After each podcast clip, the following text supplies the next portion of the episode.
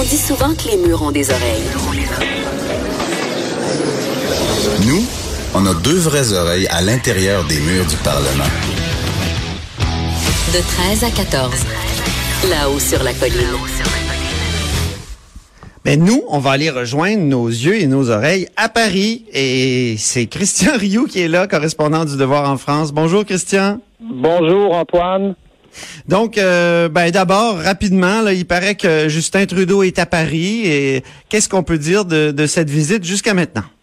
Oui, écoutez, c'est une visite assez euh, assez discrète. Hein. C'est pas une grande visite bilatérale comme comme on en fait euh, habituellement. Là, c'est euh, Justin Trudeau participe à une rencontre. Vous savez, vous savez, Emmanuel Macron aime bien organiser des grands sommets où il mélange les hommes d'affaires avec les avec les hommes politiques. Là, c'est un sommet sur s'appelle l'appel de Christchurch avec la première ministre de Nouvelle-Zélande pour essayer de contrôler ou de civiliser un peu les les réseaux sociaux. Là, on sait que que l'attentat avait été diffusé en direct sur, euh, sur Facebook euh, euh, en Nouvelle-Zélande. Il, en a profité pour visiter Notre-Dame, mais ce matin, il participait à un salon des entreprises techno, les start-up, comme on les appelle ici et comme même bien les appeler Emmanuel Macron. Donc, c'est une visite assez brève, assez rapide, qui s'est bouclée en une journée et demie, deux jours. Très bien. Alors, on regardera s'il euh, y a d'autres échos de cette visite. On suivra ça et, je suis certain que vous allez suivre tout ça. La semaine dernière, il y a deux militaires français qui sont morts en libérant deux otages. Qu'est-ce que ça vous inspire comme commentaire, euh, Christian? Écoutez, c'est quelque chose qui a vraiment euh, qui a vraiment ébranlé la France. Hein. Euh, bon, d'abord, on a appris que les, que les deux otages euh, avaient été avaient été retrouvés. Sauf que quand on a quand on a fouillé un peu l'histoire, deux militaires sont morts évidemment dans cette dans cette libération et on sait que les otages étaient allés au Bénin. Je sais pas si vous êtes déjà allé au Bénin. Moi, je suis pas allé, mais je suis allé au Togo et je savais. je, connais quelqu'un qui est allé beaucoup au Bénin. C'était oui, Philippe Sauvageau, le, le président du Salon du Livre, là, qui est allé neuf fois en douze ans. On a révélé ça dans le journal. mais, toutes les personnes qui vont là, soit au Togo, soit au Bénin, savent qu'il ne faut pas aller au nord, qu'il ne faut pas aller à la frontière du Burkina Faso. Or, ces ah deux personnes-là qui étaient, euh, euh, semble-t-il, en lune de miel, ces deux hommes qui étaient en lune de miel, sont allés justement dans cette euh, dans le parc du Penjari, zone classée soit rouge, soit orange, donc zone où on, on nous déconseille d'aller, sauf pour des raisons impératives. Or, ces gens-là ne sont ni des journalistes, ni des humanitaires, ni des gens qui ont euh, qui ont vraiment euh, euh, une urgence là pour aller pour aller là. Et donc leur, je dirais, leur fantaisie a coûté la vie à deux militaires. Et ça, ça, ça a beaucoup remué la France ici. surtout que le président les a les a reçus, les a accueillis samedi dernier quand ils sont arrivés à, l'aéroport. Accueillis les anciens otages, ah oui. Oui, donc une sorte, vous savez, une sorte de reconnaissance à des gens dont l'insouciance a causé la mort finalement de deux de deux militaires français et pas n'importe quel militaire, hein, des militaires des services qu'on appelle ici les services spéciaux qui ont une formation absolument inimaginable, des gens qui sont capables de faire des missions. C'est très rare hein, ces équipes-là. Là, les, les, les, Russes en ont probablement, les Américains en ont, les Anglais peut-être, mais c'est à peu près tout. Hein, ça n'existe que là. Donc euh, en France, ça a beaucoup ça a beaucoup questionné euh, les gens où on se dit que dans le fond, euh, on donne presque plus de reconnaissance aux victimes, euh, parce qu'effectivement, ces gens-là, ayant été pris en, étage, en otage, se sont retrouvés victimes, victimes un peu de leur propre insouciance, mais plus aux victimes, dans le fond, qu'aux euh, héros, hein, enfin ceux qu'on appelait autrefois les héros, vous savez, les donc ceux, qui ont fait preuve du courage et qui ont risqué qui ont risqué leur vie et qui l'ont même perdu. Donc ça a beaucoup ébranlé les Français. vous savez qu'en France, on décore maintenant d'une médaille nationale de la reconnaissance les victimes des attentats terroristes. Ça, c'est une c'est une médaille qui, euh, qui, qui dans l'ordre, en tout cas, des décorations, est au-dessus de celle de la Croix de guerre et au-dessus de la médaille de la résistance. Comme si les victimes qui ont pourtant rien fait pour se retrouver dans une situation de victime étaient plus valorisées, dans le fond, que euh, les gens qui vont les sauver euh, ou les gens qui ont fait preuve d'actes de courage, vous savez, de résistance ou, ou, en situation de guerre. Donc, ça, ça interroge beaucoup les gens et on, on pense en tout cas que Emmanuel Macron a fait une erreur en, les, en, les, en les recevant, du moins en les, en les accueillant de cette façon-là, en donnant peut-être plus d'importance, en tout cas rapidement, à ces gens-là qu'aux deux militaires qui sont, euh, qui sont décédés. Donc, c'est comme le victimisme ambiant ou, pour reprendre le titre d'un livre en France, c'était la concurrence des victimes. Oui, absolument. Jean Julliard parlait de la lacrymocratie Ah oui. faut, euh, à partir du moment où on, on pleure sur quelqu'un, euh, cette personne-là est valorisée, elle existe, et euh, euh, tant qu'on n'a pas pleuré sur votre cas, ben, c'est comme si un peu si vous si vous existez pas.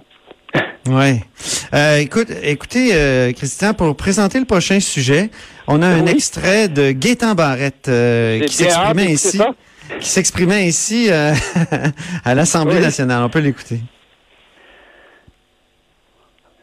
C'est bien aimé Barrette. Votre, Oui, voilà. euh, votre euh, image, parce que c'est une réalité qui existe. Je l'ai essayé moi-même dans une autre ville. La trottinette électrique, l'autobus. le- Non, non, c'est vrai, je l'ai essayé pour de vrai. C'est, c'est dangereux, cette affaire-là, à la vitesse à laquelle ça va. Euh, pour vous dire une affaire, en Europe, là, euh, je peux vous dire que on peut même avoir beaucoup de plaisir avec cette affaire-là. à ne pas conseiller à de jeunes exaltés. Vous voulez nous parler des trottinettes électriques qui s'en viennent à Montréal, mais à Paris, il y en a depuis longtemps? Oui, ça fait ça fait à peu près un an et demi ici qu'il y a, qu'il y a des trottinettes électriques. Il y a, il y a, 11 opérateurs. Hein. Imaginez, là, ça, bon, ça va s'écrémer, ça, tranquillement. Là. Puis il y en a 15 000 dans- à Paris. Il y, a, il y a même des gens qui disent qu'un jour, il y en aura 40 000. Enfin, bon, ça, je, je vois pas tout à fait ce jour-là. Donc, on, on, depuis un an, en tout cas, à Paris, on est, euh, nous, les piétons, parce que je parle de moi, je suis piéton, je suis pas automobiliste, c'est pas de voiture, moi. Donc, je suis un piéton. Euh, nous, les piétons, sommes obligés de partager le, le, le trottoir, parce que en général, ces trottinettes roulent sur le trottoir, euh, avec euh, donc avec des avec des, des gens qui peuvent rouler parfois, vous savez, jusqu'à presque 50 50 km heure. Et mon Dieu! Euh, et, oui, abso- absolu- absolument. Euh, Ça, ça- bon, on est en train de faire des règlements. La ville de Paris est en train de faire un règlement pour essayer de limiter les vitesses, pour essayer qu'on qu'on qu'on qu'on laisse pas les, les, les, les trottinettes comme ça en plein milieu du trottoir ou en plein milieu d'un espace public. Euh, on va taxer aussi euh, les, les, les, les compagnies qui font ça. Donc, ce sont des mesures qu'on est en train de prendre, sauf que je peux vous dire, moi, que depuis euh, un an, euh, en particulier depuis six mois, où il y en a énormément à Paris, euh, c'est plus la même chose de se promener dans les rues de Paris.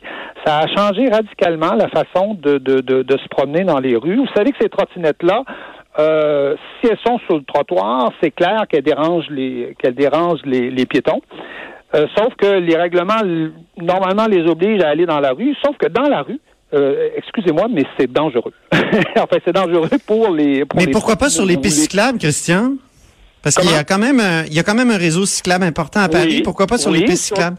Oui, sur les pistes cyclables, effectivement, ça a du ça a du bon sens, mais euh, vous comprenez bien qu'on peut pas euh, uniquement se promener euh, se promener sur euh, sur des pistes cyclables. Il y a beaucoup d'endroits où il n'y a pas de il y a pas de pistes cyclables et si on veut vraiment aller un peu partout avec sa trottinette, euh, il faut à un moment donné sortir des pistes cyclables et on va où là? Soit c'est dangereux pour celui qui la conduit sur la sur la route, soit c'est dangereux pour, pour, pour les piétons.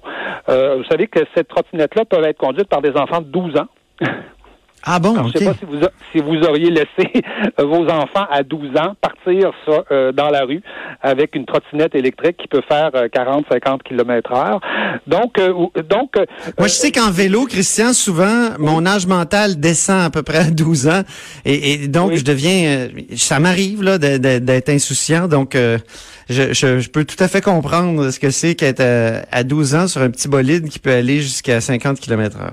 Ouais, mais le, le, le, le- vélo, vous savez, sur une route, prend quand même un peu d'espace. Il prend, il impose un peu une- sa place, Eh oui. hein, même si euh, c'est pas suffisant. Mais la trottinette, c'est pas du tout le cas. Vous savez, la trottinette, vous la voyez pas arriver, ça surgit tout d'un coup, ça arrive, euh, ça arrive de nulle part. Et les auto- automobilistes n'ont absolument pas l'habitude de de, de, de, de, de travailler avec ça. Euh, ces trottinettes-là, on les retrouve à Paris euh, un peu partout. Elles traînent sur, dans les lieux publics, elles traînent dans les parcs, au milieu des, au milieu des voies. Vous savez, 15 000 trottinettes, ça commence à en faire, euh, à en faire, euh, à faire beaucoup. Est-ce que c'est une Euh, sorte de, partage, de, de, de, de trucs de partage, euh, comme les, les, les Bixi à Montréal ou comme les Oui, Vélib à, à Paris? Ça fonctionne comme ça. Exactement, ça fonctionne comme ça. On les recharge la nuit. Il y a des gens qui sont euh, engagés pour les recharger. D'ailleurs, des gens qui sont à la pige, qui sont payés presque pratiquement rien, semble-t-il, euh, vraiment exploités, qui les rechargent la nuit pour essayer de les retrouver euh, et, et les, et, les ramener le matin pour euh, euh, recharger là, parce que elles sont, elles sont, vous savez, elles traînent partout. Mais sauf qu'il n'y a pas d'endroit particulier. Les Bixi, il y a des endroits, euh, un endroit précis où, où on les laisse. Euh, ces trottinettes-là traînent absolument partout. Donc, vous pouvez vous promener n'importe où à Paris et vous les voyez traîner quelque part. Des fois, elles sont tombées, des fois, elles sont abîmées. Il y a D'ailleurs, énormément de, énormément de vandalisme. Et donc, je vous dirais, moi, que ça a énormément changé la façon de, de, de, de marcher à Paris euh, dans les rues. On fait attention maintenant que que- que- qu'il n'y a pas une trottinette qui nous arrive par derrière. Et j'entendais hier une journaliste euh, française euh, déplorer déplorer la situation pour les aveugles en particulier. C'est quelqu'un qui habitait qui habite à côté d'un institut pour, pour les aveugles. Les aveugles qui se promènent avec leur canne blanche se retrouvent à, à se cogner sur des sur des trottinettes qui traînent en plein milieu en plein milieu de la rue ou se retrouvent à se faire à se faire passer à côté frôlés par Oui. des par des par des trottineurs. Je ne sais pas comment il faut les appeler. Et Trottinetteurs, oui. En oui, terminant, Christian, oui. oui, j'ajouterais peut-être en terminant que le, le, le- on appelle ça la, mo- la nouvelle mobilité urbaine, mais il n'est pas prouvé que ces trottinettes-là vraiment réduisent euh, l'utilisation de la voiture ou le CO2. D'ailleurs, comme comme pour les Bixi, hein, comme pour les Vélib euh, aussi, euh, il n'est pas prouvé que ça réduit. Euh, les gens qui utilisent ces trottinettes-là, c'est des gens soit qui auraient marché plutôt ou qui auraient pris le transport en commun. Or, la vraie, le vrai investissement pour réduire le- les émissions de CO2, tout le monde le sait, ça c'est une évidence, c'est le transport en commun. Donc, est-ce que est-ce qu'il s'agit d'une nouvelle manifestation de l'homo festivus, euh, hein, du, du, euh, De Philippe Murray. Ah oui. ou, ou- ou véritablement d'une façon de réduire, en tout cas j'en doute énormément. Merci beaucoup, Christian Rioux, euh, donc correspondant du Devoir en France. Très bien, merci beaucoup. Après la pause, c'est le sénateur André Pratt qui sera avec nous. De 13 à 14. Là-haut sur la colline.